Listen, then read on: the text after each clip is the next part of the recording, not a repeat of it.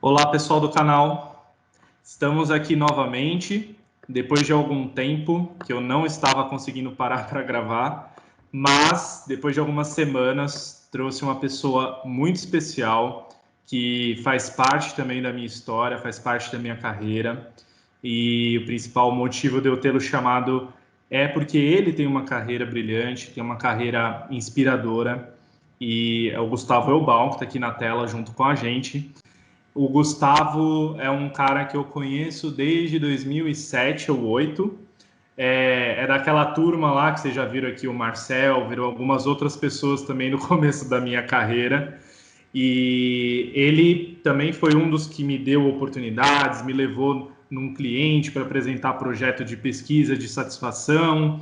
É, temos uma longa história juntos, por mais que às vezes a gente fique aí algum tempo sem se falar, porque as demandas do dia a dia, né, a, vida acaba fazendo a gente ter menos tempo para essas coisas, mas é aquele tipo de pessoa que a gente sempre está de olho, sabendo se está tudo bem, se não está, acompanha o meu desenvolvimento, acompanha também a minha trajetória. E, e eu acho que o Gustavo é uma pessoa que, que vocês que são jovens, é, trabalhadores do setor, universitários, ou pessoas que já têm uma trajetória, estão pensando em, estão repensando né, a sua carreira, estão repensando as suas metas de vida, escutar o que ele tem para falar é, pode ser muito engrandecedor, inspirador e às vezes aquele empurrãozinho que vocês estão precisando. Além do que ele é conselheiro da Lagev, da FEComércio, então está presente em instituições do mercado, tem uma carreira executiva aí de muitos anos. Conheci o Gustavo, ele era gerente de contas, depois ele voltou, acho que uns dois anos depois, quando ele ainda estava na CWT, o cara já me volta como diretor, aí vira CEO, enfim, é um cara brilhante e eu estou muito feliz que você está aqui, Gustavo. Seja bem-vindo. Obrigado. Oh, parece que se ninguém tivesse visto a minha, a minha cara ia achar que eu tinha uns 60 anos, né? Do jeito que você falou, né? Mas eu sou, sou novo, tá? Apesar do é, cabelo branco aqui, eu, eu, ainda sou novo. Tenho, salvo engano, eu vou fazer 43 daqui a Duas semanas, então, exatamente duas semanas. Então. Olha, é... Você, é no, você é novo e o seu cabelo ainda existe, né? Porque depois dos 40 já tem um monte aí que não tem mais. e é isso mesmo, a gente se conheceu quando eu tive uma passagem na CWT, em, na época ainda era Carlson Wagon Lee Travel, né? Em 2007, Verdade. né? Estive Verdade. lá por, por, uma, por um período de uma aquisição que a, que a que a CWT fez na, naquela época e tive passei acho que dois um ano e meio lá saí aí voltei como você comentou é, como diretor de vendas e marketing e aí fiquei até há 15 dias atrás então foi um, foi um período aí de exatamente nove anos né mas Sim. curioso dessa história é a gente olhar como as peças né, se movimentam dentro da nossa vida, né? Então, Muito. naquele momento, né, eu acompanhei você, não é que você, eu acompanhei você, nós nos acompanhamos porque nos encontramos e hoje, é verdade. Né, não deixamos de nos falar durante esse tempo todo, por mais que nossos caminhos tenham sido diferentes. É, é e a gente se cruza de novo. E a vida é feita disso, é, né? encontros Total. e desencontros e, e, verdadeiros, e as coisas vão, vão se movimentando. Né? Total, e uma coisa que talvez você nem lembre, Gustavo, mas eu morei na Austrália em 2010, isso eu sei que você lembra, mas quando eu voltei, você foi almoçar comigo, porque eu estava naquele voltei e tenho isso na essa carta na manga, tenho isso para fazer e, e, e você estava na Mafre na época, né? Você estava, acho que como diretor comercial lá e você foi super humilde porque na época eu era um analista administrativo, né? E aí você foi lá almoçar comigo, me, me ouvir, me aconselhar. É, e você sempre demonstrou essa postura, né? Uma, uma curiosidade que eu tenho. Se você puder, na verdade, começar contando a sua carreira, você é turismólogo de formação ou administrador? Não, eu, eu na verdade, eu ou comecei... Nenhum dos dois. É, nenhum dos dois. Eu comecei a, minha, a faculdade de administração, mas o caminho me levou para me formar em marketing. Então, hum. formado em marketing. e depois fiz MBA é, em gestão empresarial, né, para dar um pouco mais de corpo executivo e tal, e, e vários cursos e etc. E, e, recentemente a minha meus estudos têm sido muito mais relacionados ao desenvolvimento humano, muito mais desenvolvimento profissional, é, relacionados a coach, a inteligência emocional. Então, nesses últimos anos, eu tenho focado mais nesse, no que eu gosto mais do que mais na parte executiva, né? Uhum. Você é um cara tímido, Gustavo. É, assim, que eu te conheço há muitos anos, mas você tem alguma, parece, né? Algumas características de uma pessoa tímida. O que, que você fez para ser. Você foi CEO da CWT por um ano, né? Interino. Aí você foi diretor da CWT Eventos na América Latina por 5, 6 anos, foi um tempão, né? Como que é? Como que você administrava isso dentro de você? Você fez um coaching com alguém para te ajudar a quebrar essas barreiras? Ah, interessante, porque quando eu entrei na CWT, foi uma posição, foi um momento de algumas mudanças importantes da CWT, uma expectativa muito grande de uma retomada de imagem da empresa no Brasil, porque eu entrei em 2000, fazer as contas, 2011, né, é. nessa, nessa retomada que, que, que, eu, que foi feita, e a CWT naquela época ainda tinha um problema sério de imagem, por, por, por causa da migração da, da, da Carlson Wagoni da Cor. A Cor vendeu em 2007, 2008 a operação uhum. para a família, né, para a família Carlson, e, e naquela mudança, globalização do negócio, etc., teve um impacto muito grande no negócio. Então, quando eu entrei, tinha uma responsabilidade muito grande de retomar. Eu era vendas e marketing, então eu tinha que fazer as, as coisas crescerem é, é, e criar uma imagem diferente da empresa. E o conflito não era só com o mercado, o conflito também era com os executivos da empresa, porque é, tinham pessoas que estavam lá há 20 anos, há 25 anos, há, há muito tempo, né? É, então, naquele momento, eu fiz sim um coach, fiz um processo, fiz uma jornada de coach, é, me interessei bastante por, pelo tema, inclusive, então foi fundamental, fundamental. Eu acho que é, a gente precisa, como ser humano, reconhecer que em determinados momentos a gente precisa de ajuda.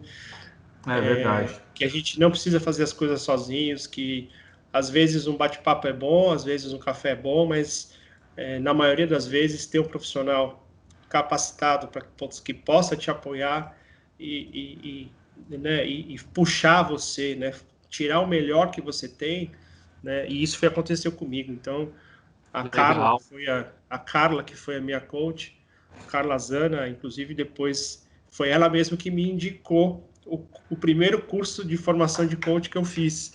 Né? Ah, então, legal. Pedi para ela e falar, me indica tal, ela me indicou é, que foi o, o Neuro Leadership Institute, que foi a primeira formação que eu fiz.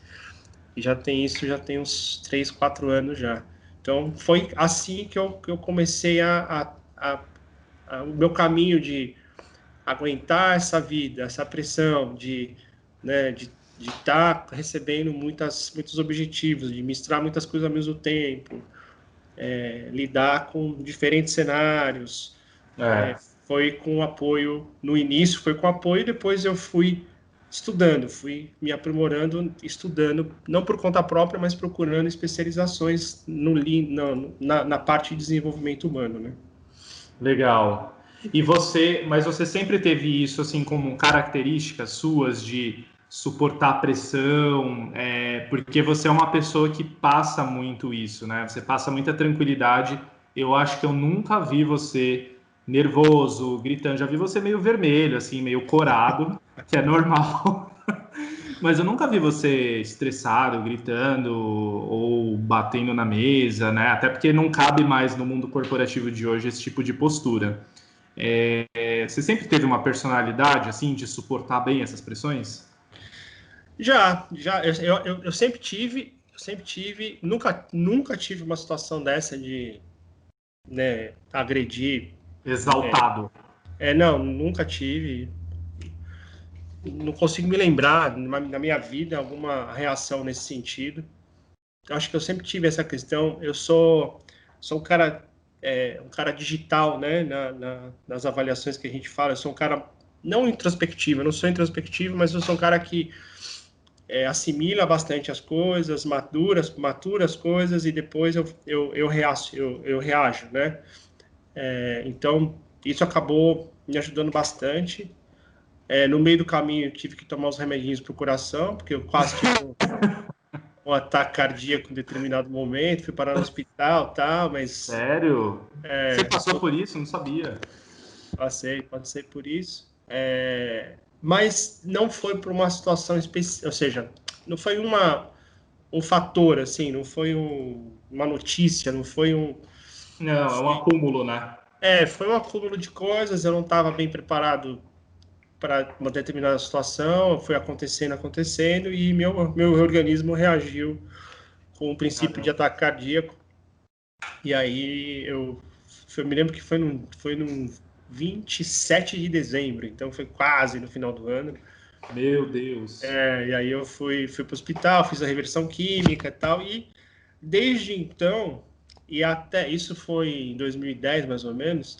Então, até o meio desse ano, eu estava inclusive usando o remédio, controlando. É, e, e, hoje, agora eu não uso mais remédio, então já, já superei essa fase também. Parabéns. Com outras. Gustavo, outras então você tinha 33 anos quando isso aconteceu? Tinha 33 anos. Por algum, por algum momento veio na minha cabeça aquela estatística, né? Jovens que tem é. farto fulminante, né? Mas.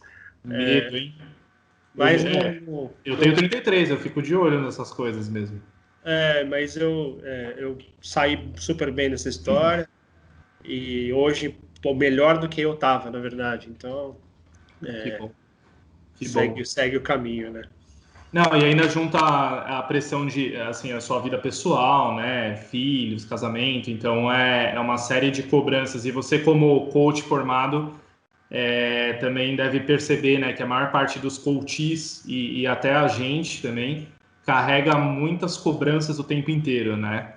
É, é uma das coisas mais difíceis de trabalhar até com um coach. A, as cobranças que ele traz da infância, as cobranças que ele traz do, da parte de ser bem sucedido, ganhar bem, ter o melhor carro, ser reconhecido, é, é praticamente impossível conciliar tudo, né?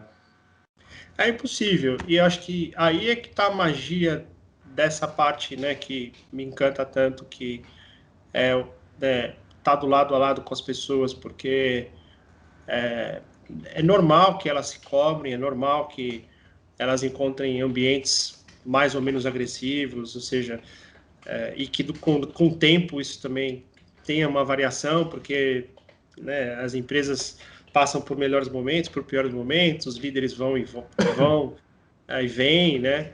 É, então, é, uhum. acho que a grande, né, grande sacada é você saber lidar com isso, né? Você saber viver isso da maneira como você precisa viver, sem que isso afete a sua família, sem que isso afete a sua saúde física, a sua saúde mental, né?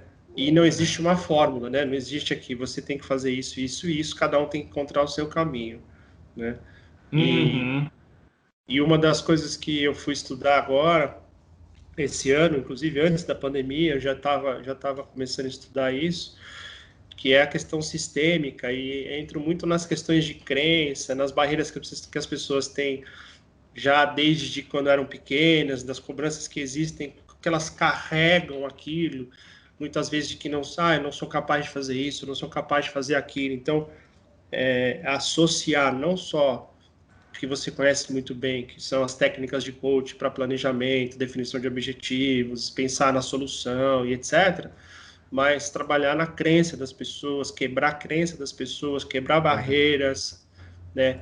é, traba trabalhar mesmo em perdoar determinadas coisas para elas mesmas ou para os outros. Né? É verdade. Então, é verdade. Eu apliquei muito isso, aplico muito isso. Não estou no nível que eu gostaria.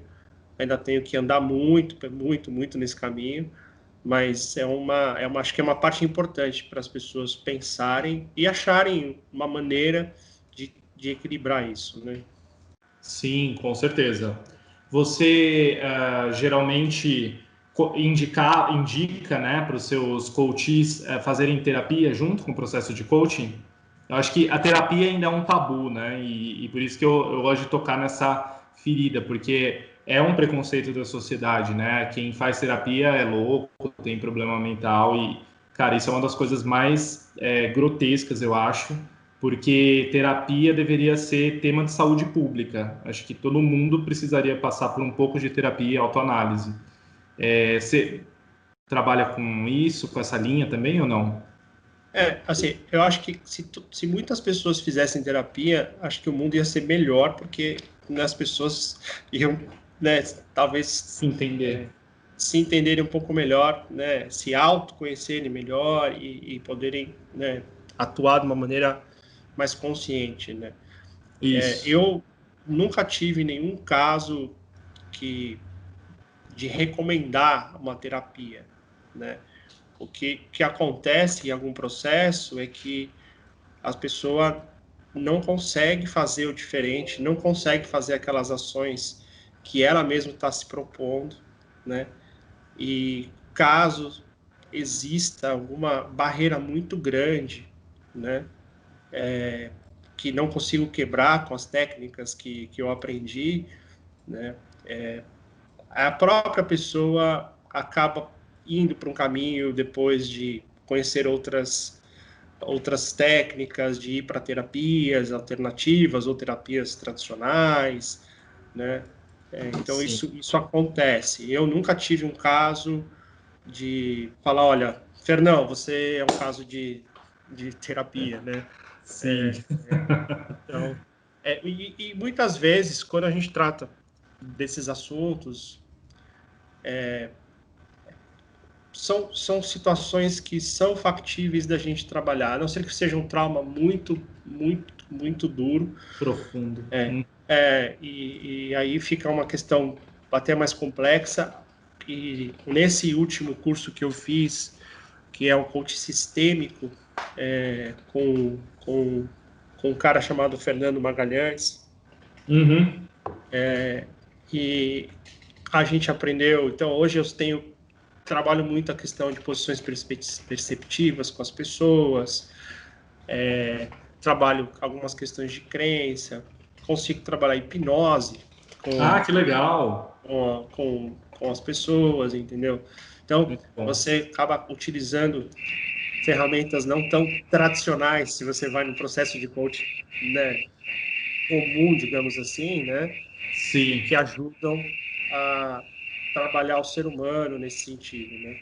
E do, da terapia, né, da, das pessoas, que você não teve um caso, então, de indicar para terapia?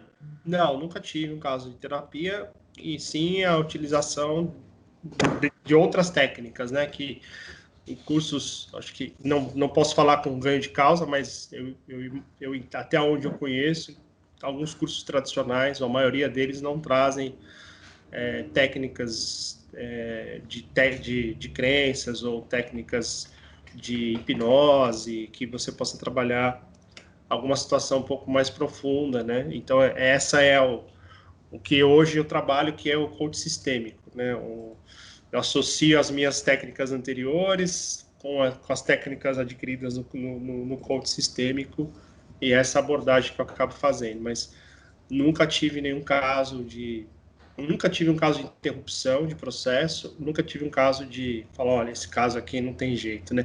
Tive muita gente perguntando, eu sou caso de terapia, né? Acho que as pessoas fazem isso é, para se vitimizar das situações. Ah, eu acho que eu sou um caso de terapia, né? Mas, mas nunca, nunca, nunca efetivamente tive isso.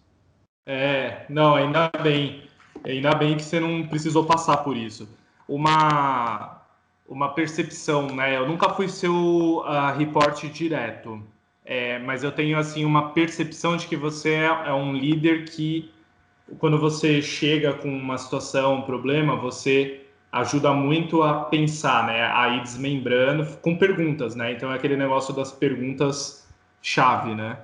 E, e você consegue usar até acho que por esse seu estudo de coaching também, perguntas-chave que ajudem as pessoas também a pensarem na solução, né? Porque acho que é o papel do líder, é, principalmente do século 21, líder 4.0, não dar só as respostas para as pessoas, né, Gustavo, mas também ajudá-las a pensar aonde encontrar a solução, pensar em alternativas.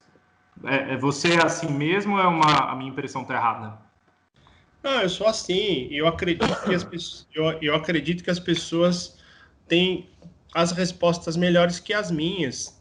Então, também tem essa questão. Eu, eu, eu, eu acabo atuando dessa maneira e atuo desde que, enfim, comecei a trabalhar. Se eu estou contratando, se eu tenho uma equipe que é especialista em determinados assuntos e que está ali para fazer o, o trabalho, quem sou eu para dar as respostas ou dizer o que elas têm que fazer? Elas é que precisam saber o que elas têm que fazer.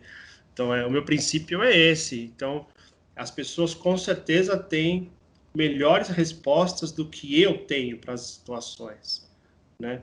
Então isso isso não Sim. significa que eu não tome decisões, que eu não não, não não determine determinadas coisas dependendo da posição que eu tenho, né? Mas é, essa esse né, puxar as pessoas, essa distensão é, que, que, que a gente faz como como líder é um princípio meu desde sempre e que se aprimorou com, as, com, os, com os aprendizados que eu tive dos cursos que eu fiz, né?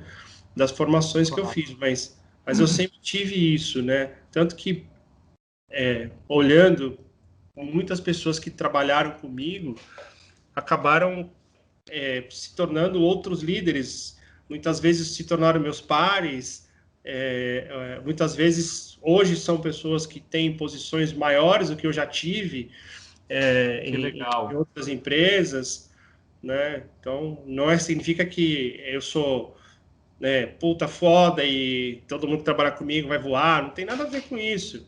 Né? Porque eu também Sim. tive muito caso de pessoas que trabalharam comigo e falaram, cara, não é isso que eu quero, eu quero mudar de vida, eu quero mudar de carreira, não é... é...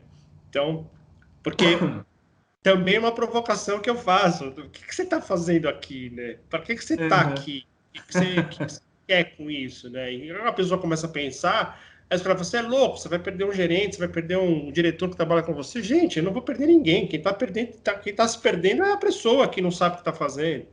É mesmo. Então, acho que o papel do líder também é esse, né? De, né, de ajudar as pessoas a encontrar seu caminho, né? É verdade, é verdade. Acho que um, um caso legal é, é, a própria Adriana, né? Ela trabalhava com você na Mafre, não era? Trabalhava. Melquiades. E hoje ela assumiu né, um papel lá no México, foi para a CWT no Brasil, depois foi para o México, né? Acho que é um, é um exemplo também de uma pessoa que você deve ter é, mentorado de uma certa maneira, também ajudado na carreira, né? Sim, sim, uma pessoa que trabalhou comigo bastante tempo também, sem dúvida nenhuma. Muito legal. Gustavo, e como que foi é, para você quando você era o, o CEO interino né, da, da CWT no Brasil e de repente os diretores que eram seus pares, você passou a ser o líder deles. É, como você, e você já você continua jovem, você era mais jovem ainda, né? Acho fazendo aqui uma conta rápida, você tinha uns 36, 37 anos. É uma, uma responsabilidade é, é. muito grande, né? Como que foi assim essa transição? É, tem algum conselho, por exemplo, quem estiver nos assistindo e é par da pessoa, de um grupo de pessoas, de repente se torna o chefe dessas pessoas. Claro, tem um lance de respeitabilidade, credibilidade, seriedade, que com certeza você tinha, mas teve algumas, alguma estratégia que você traçou? Você procurou aconselhamento com um executivo mais velho? Como que foi? Olha, difícil descrever uma palavra assim, o que foi, porque foi muito intenso. Acho que intenso é uma palavra importante nesse para essa pra esse período. Inferno foi uma fase importante também que eu tive nesse ano. É, e, e por várias por várias situações, porque não era o desafio não estava só em tentar reunir um grupo que até então eram meus pares. Tinham várias outras coisas acontecendo na companhia, né? É, com uma liderança direta dos Estados Unidos, então eu me reportava diretamente ao presidente das Américas naquela, naquela época. Uhum. Existia uma governança muito pesada sobre todos os projetos que a gente estava cuidando aqui. E com os pares, eu acho que foi uma questão não fácil, mas foi uma sequência do que já existia, que era uma boa comunicação. Era uma boa era um bom alinhamento do que nós fazíamos como grupo. Então, uhum. quando eu tomei a posição, é, o meu papel ali era de coordenar aquelas ações, coordenar a comunicação, ter certeza de que tudo se encaixava, de que, além disso, as nossas comunicações com vários stakeholders globais da empresa funcionassem de uma maneira é, similar, que a gente estivesse sempre comunicando as mesmas coisas, que nós estivéssemos sempre fazendo os pedidos corretos para que nos aprovassem investimentos corretos.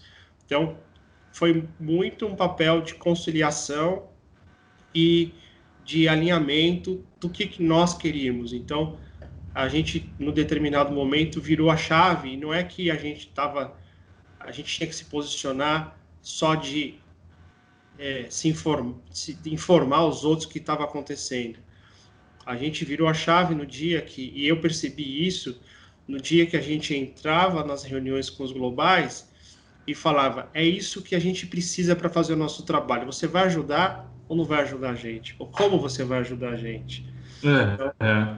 Eu comecei a, eu comecei a, a, a acho que a ganhar é, corpo e credibilidade com aquele grupo que já me conhecia quando esse tom começou a acontecer, quando nós estávamos organizados e eu acho que é, no final dessa história, apesar do meu caminho ter sido uma outra uma outra área, o, o maior é, assim maior conquista que eu tive nesse ano que eu fiquei como como como CEO foi o desejo do grupo que eu ficasse como líder do Brasil.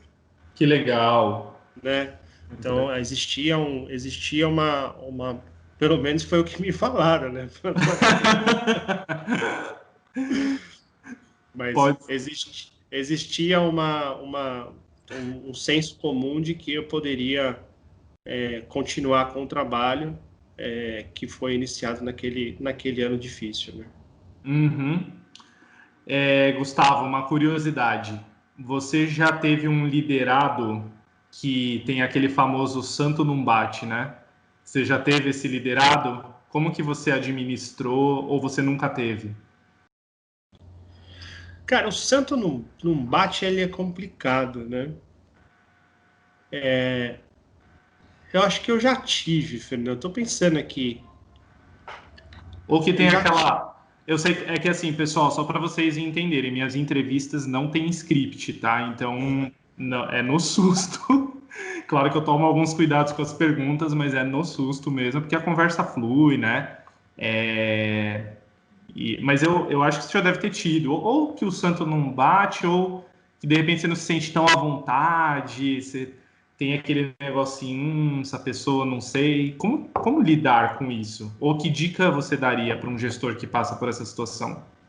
Eu, eu tive, me veio, me veio um caso na cabeça que foi um caso difícil, é, muito difícil.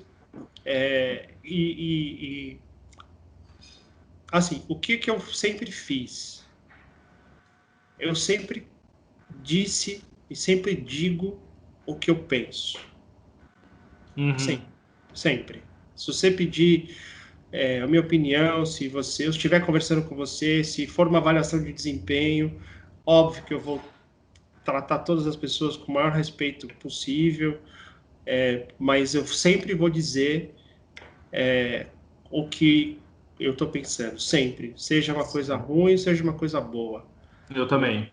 Eu também. Então, eu vou virar então, já tive casos que o santo não bateu, Mas aí o santo é, é um santo que acho que não queria bater, né? Não, não é questão, é questão das, dos lados não, não, não terem encontrado um caminho diferente daquilo que foi estabelecido, né? Então, uhum. Então, eu já tive um caso que eu me lembro muito bem, que a pessoa achou que eu estava perseguindo ela, né? É, então, por mais que você fale, não é o caso, eu não estou te perseguindo, só estou, estou estabelecendo as metas, estou conversando sobre esse ponto específico, etc. Não, você está me perseguindo. Então, tem, tem determinadas horas que Caramba. a conversa não, não, não flui, né? E, e, naturalmente o caminho aí é distanciamento, né? Então é, é, natural que a pessoa procure uma outra oportunidade, vá para uma outra área, ou saia da empresa, né? Ou pode chegar num determinado momento que, por mais que você tenha, e é o meu caso, que eu tenho o objetivo de desenvolver as pessoas e poder né, dar uma chance para as pessoas em termos de fazer diferente e arriscar e etc., tem determinado momento que eu já tive que tomar a decisão de mandar pessoas embora. Né? Claro. Então, enfim, nunca é uma questão agradável, mas, é, mas isso já, já, já aconteceu e possivelmente aconteça outras vezes, né? Sim, sim, com certeza. É, às vezes acaba sendo uma coisa que eu acho é que a pessoa não pode ser mandada embora sem pelo menos ter uma ideia do porquê. É. Ela pode não concordar, mas assim, ser mandado embora da noite para o dia, a menos que seja contenção de custos, um negócio tipo pandemia, preciso mandar todo mundo embora. Mas assim, comportamental, ela não ter uma chance antes de, de reavaliar, de ser brifada, receber feedback, eu acho que as empresas pecam muito. Os líderes, né? Geralmente pecam muito em simplesmente, ah, manda embora. É mais fácil, né, Fernando? É, é mais fácil. É mais fácil e geralmente dá sobrevida para você que mandou a pessoa embora, porque aí a culpa você carrega tudo no defunto, né? Costumo dizer isso. Né? Manda o cara embora. Eu, falo, eu, vejo isso todo dia. Falei, mandou o cara embora, agora a culpa vai ser no defunto. Então, é. Então, Pode expiatório. Aí o líder que mandou embora fica bonitão na, na fita durante um tempo, até que apareça um outro problema, e se o cara continuar com essa habilidade, ele vai fazer isso de novo, e as pessoas aqui não servem, e a pessoa que servia agora, agora não serve mais, né? Então, a quantidade de líder medíocre, empresa medíocre que existe no mercado hoje ainda é enorme, né? É verdade, Gustavo. É assustador. É, é assustador. A gente vê cada relato, né? Eu até, pela Loureiro, recentemente, a gente criou aqui um, um processo para receber feedbacks, para contribuir com o mercado mesmo, para receber feedbacks. É, já tem lá no nosso site, na parte da biblioteca. Não, a gente tirou as menções do nome das empresas, porque eu acho que o nosso mercado não está maduro para isso. A gente subclassificou por setores, né? Então, agência de eventos, agência de viagens tal. Tem umas coisas, tem elogios, os elogios a gente deixou a menção, porque é muito positivo, né, para quem foi elogiado. E as críticas tem umas assim bem ruins. Claro, a gente está nesse caso vendo do lado só do colaborador, não sabe o contexto. Até por isso que a gente quis tirar o nome das empresas, porque não é um tribunal, é mais para ajudar os, as empresas, os líderes de RH do mercado também, a enxergar e falar, pô, os colaboradores estão prestando atenção nisso. É, então a gente precisa mudar tal cultura. E esses choques de gestão, né, esses choques de cultura, é, são muito necessários, especialmente nas agências. Você agora entrando um pouquinho aí, né? Agência de eventos, que é a sua última experiência. Uhum. É, é uma pressão muito grande, né? Em cima dos consultores, em cima dos supervisores operacionais, Eventos é um evento por si só já deixa a gente cansado, estressado, maluco. Administrar vários ao mesmo tempo não é para os fracos, né, Gustavo? Não, não, não é.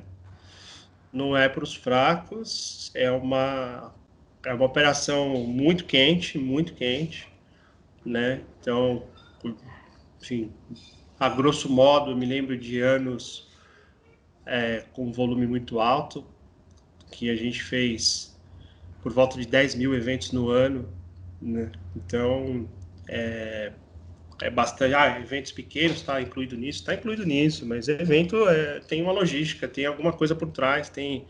É. é então, então um grupo de, de muitas, assim, muitas pessoas, México até o Brasil, até a Argentina, enfim, um monte de país, né? Então é, é uma dinâmica muito grande.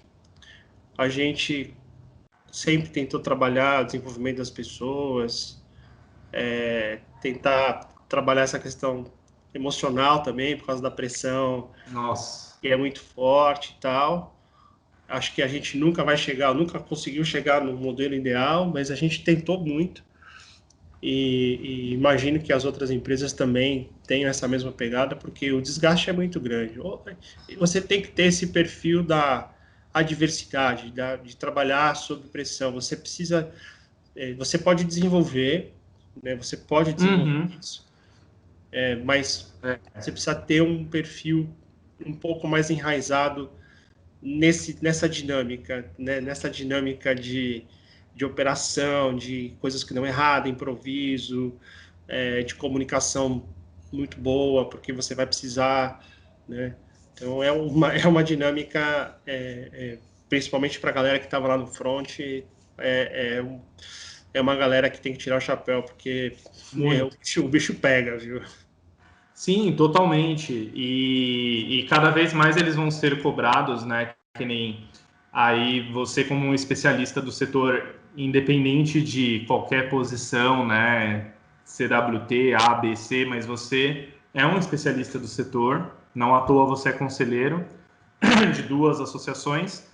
É, o futuro do profissional desse setor, e aí muitos estudantes que vão nos assistir, né, que entram na faculdade de turismo muito com essa ideia, ah, quero trabalhar com eventos, quero trabalhar com eventos, uma gama infinita, né, eventos sociais, eventos corporativos, viagens de incentivo, viagens de premiação, tem muita coisa para ser feita.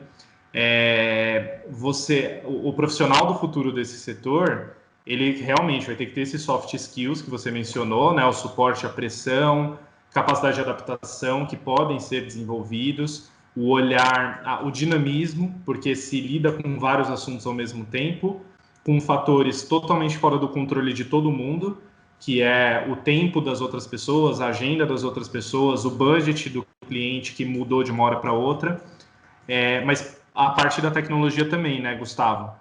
E eu acho que o, o que se apresenta aí, especialmente no pós-pandemia, que são os cuidados com saúde dos participantes. É, eu acho que a, as pessoas vão ser mais cuidadosas, mais atentas a isso. Então, esse consultor ele precisa se manter atualizado para ele não ser um tirador de pedido. A gente fala muito isso em viagens corporativas, né? Não ser um mero executor de uma solicitação. Ele precisa ser um estrategista de eventos, ele precisa ser um agregador de valor para o cliente que o contrata. Acho que tem coisas que acabaram antecipando, não antecipando, mas ganhando mais espaço nas discussões e, nas, e nos skills que, que os consultores precisam, é, de uma maneira genuína, ter, é, que é essa questão estratégica que a gente sempre discutiu, mas a estratégia, o que é estratégia, né? Então, é complicado. Que que, como é que você verificava, falava a estratégia do evento, da maneira como a gente fazia. Então, eu quero que o consultor seja estratégico. Toda vez que você perguntava para um cliente, mas o que, que você entende que é um consultor estratégico? Aí, é, hum, veja bem, então, então, é me dar mais opções de lugar, é me dar mais opções de entretenimento. Então, isso não é ser estratégico. Isso, uhum. isso é fazer uma boa consultoria dentro de um trabalho que é feito. Eu acho que o que é, essa, esse, esses acontecimentos desse ano acabaram trazendo é repensar efetivamente a estratégia do evento, do, né, de, né, então, porque a, houve uma, uma, por uma necessidade óbvia, uh, antecipou o lançamento de várias tecnologias várias empresas que tinham no roadmap e lançar tecnologias para 2021, 2022 acabaram antecipando tudo para 2020 e a questão virtual virou a moda. Aí você é. já está no momento que já ninguém mais quer fazer evento virtual, ou, ou, quer fazer, mas já não sabe como fazer, porque ficou mais do mesmo. E aí a discussão volta para onde ela nunca deveria ter saído, que é por que, que eu vou fazer o evento? Que conteúdo que eu vou é. gerar no evento? Como que eu vou é fazer é para engajar os meus convidados? Como vai ser a dinâmica do evento?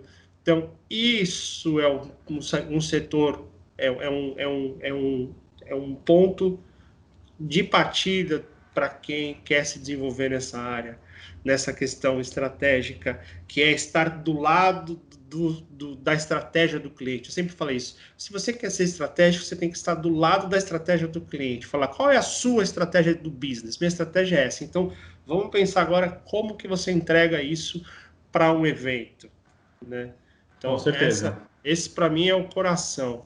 E aí tem outras coisas, como questões de adaptabilidade, flexibilidade, é, que acho que cada vez são mais importantes, e a questão de, de, de sustentabilidade, né, Fernão?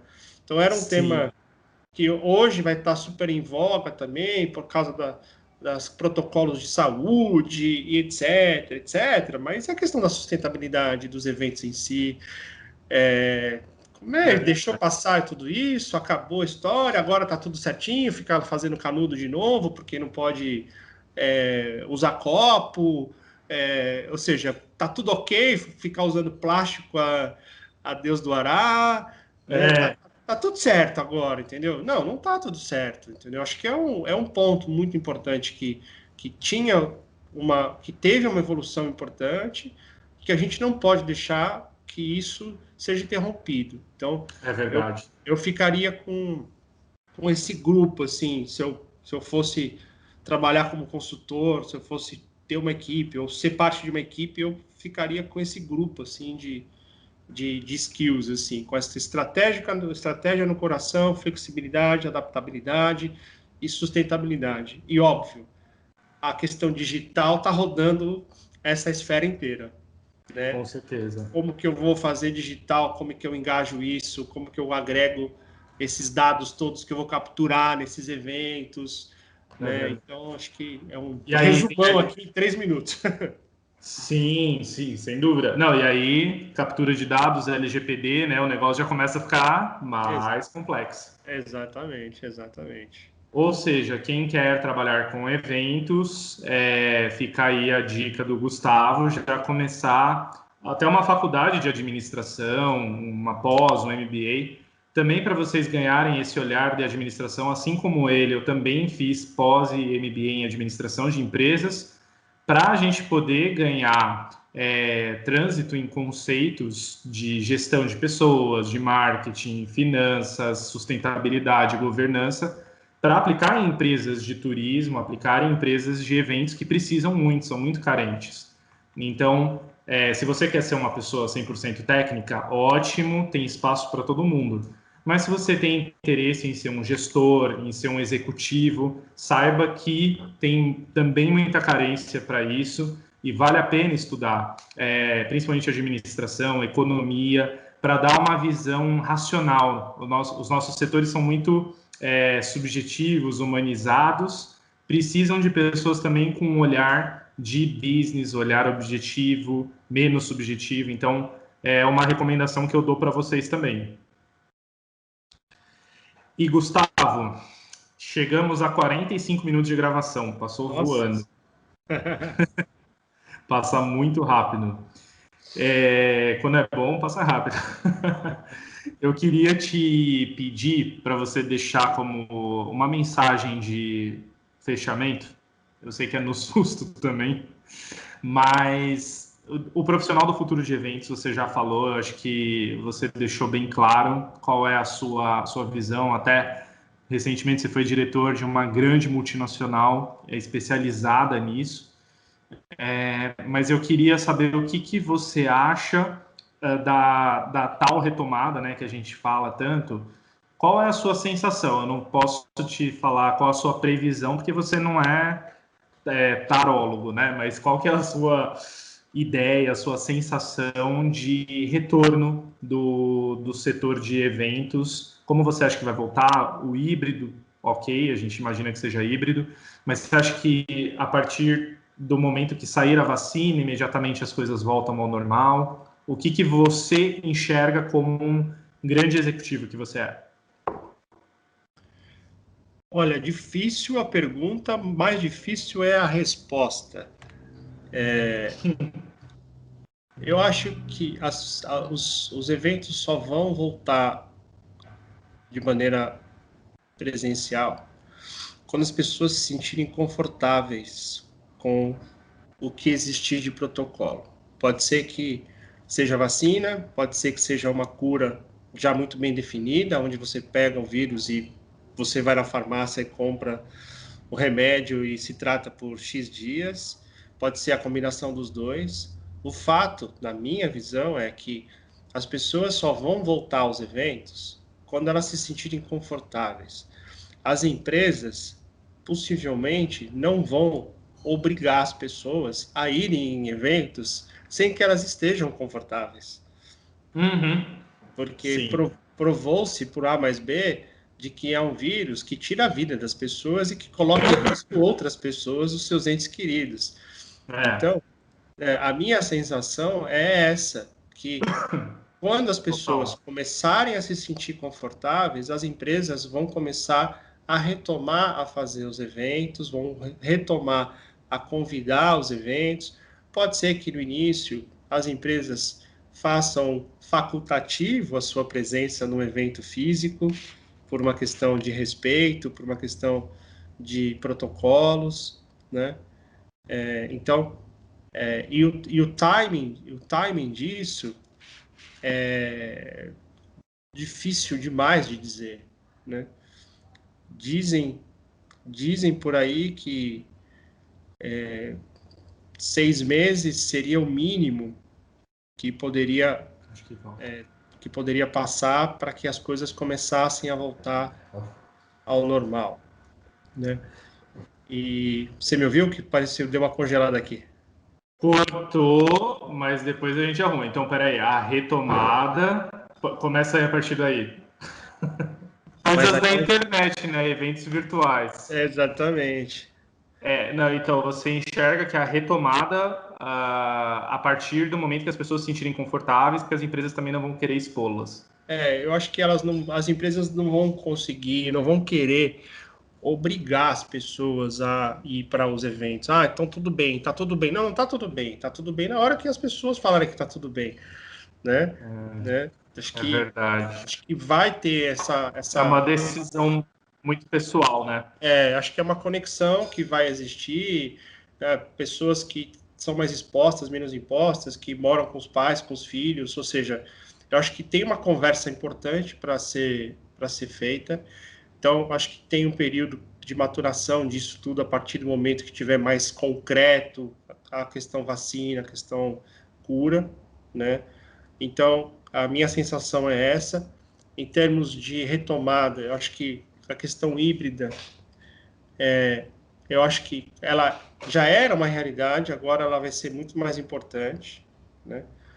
É, acho que a questão digital pura, né, puro digital, acho que também vai ser muito forte, muito forte, porque eu acho que volta um pouco a questão da estratégia que a gente falou na, na da, da empresa.